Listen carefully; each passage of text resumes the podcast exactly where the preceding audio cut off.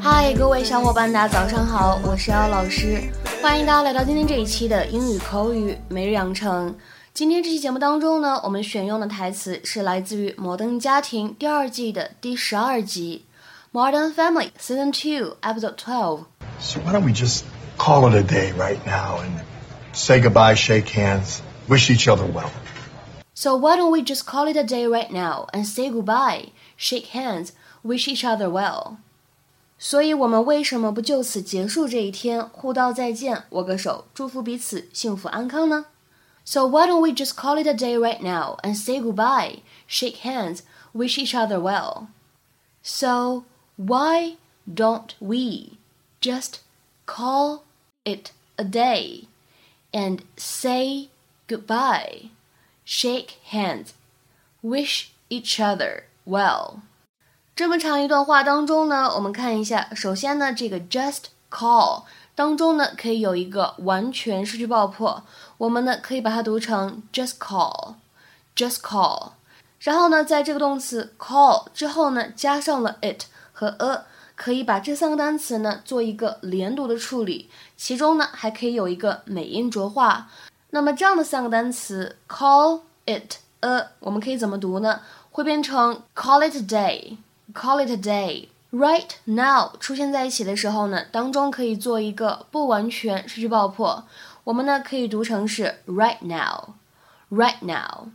然后呢，再往后面看，and say 出现在一起呢，有一个不完全失去爆破，我们呢读成 and say，and say。单词 goodbye 当中呢，会有一个非常典型的完全失去爆破，我们呢应该读成 goodbye，goodbye。而最后一个，我们说握手这个单词 shake hands 当中呢，也有一个不完全失去爆破，我们呢需要读成 shake hands，shake hands。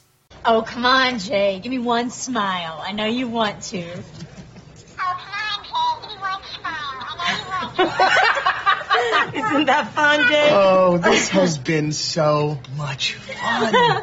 You know, I'm surprised to hear you say that. You've been pretty quiet. That's because I'm a listener. Love to listen. It's my hobby. Listening is your hobby, sure. You guys have got to come out and visit us. Seriously, we're not Yes. taking no for an answer. Yes, yes. Oh, we would love to. Okay, let's slow down. You're nice people. We're nice people. But let's be honest. We've all tried to do that thing where we force a friendship that isn't really there. So why don't we just call it a day right now and say goodbye, shake hands, wish each other well? Oh my God. This is so uncomfortable. No, no, but the beauty of it is we're never going to see each other again, so there's no reason to be uncomfortable. They're staying with us tonight. Their bags are in our house. Well, then you were right. This is uncomfortable. This is uncomfortable. 今天节目当中呢，我们将会重点来学习一下 call it a day 这样一个表达。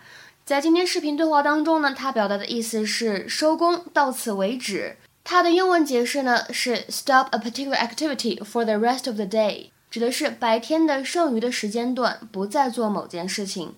那么类似的，我们还有 call it a night，就指的是在晚上的剩余的时间之内呢，不再做某件事情。To stop something for the rest of the night。比如说，下面呢，我们来看一下这样的一些例子。第一个，I'm tired, let's call it a day。我累了，我们收工回家吧。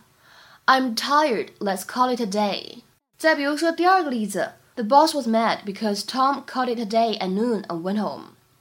老板生气了，因为 Tom 大中午的就收工回家了。The boss was mad because Tom called it a day at noon and went home。再比如说下面这个例子，This package is the last one. Once we get this shipped, we can call it a day. 这是最后一个包裹了，把这个装运了，我们就可以收工了。This package is the last one. Once we get this shipped, we can call it a day. 再比如说下面这个例子，I searched for hours, but I had to call it a day when darkness fell.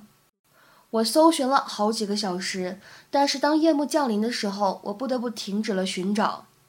I searched for hours, but I had to call it a day when darkness fell.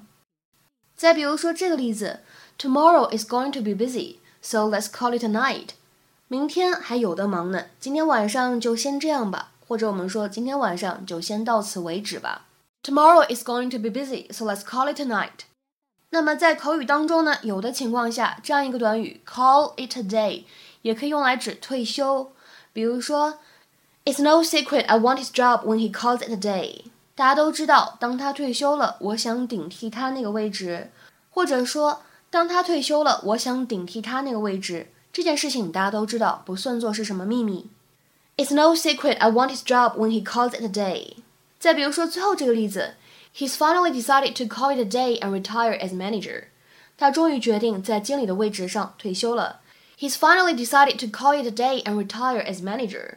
那么今天的话呢，请各位同学尝试翻译下面这个句子，并留言在文章的留言区。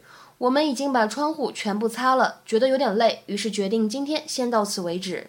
我们已经把窗户全部擦了，觉得有点累，于是决定今天先到此为止。这样一个句子应该如何使用我们刚才讲过的这样一个动词短语来造句呢？因为我们每一期的答案呢，其实并不是唯一的，所以呢，期待各位同学，你们可以把自己的翻译版本呢写出来。OK，今天节目呢，我们就先讲到这里，See you。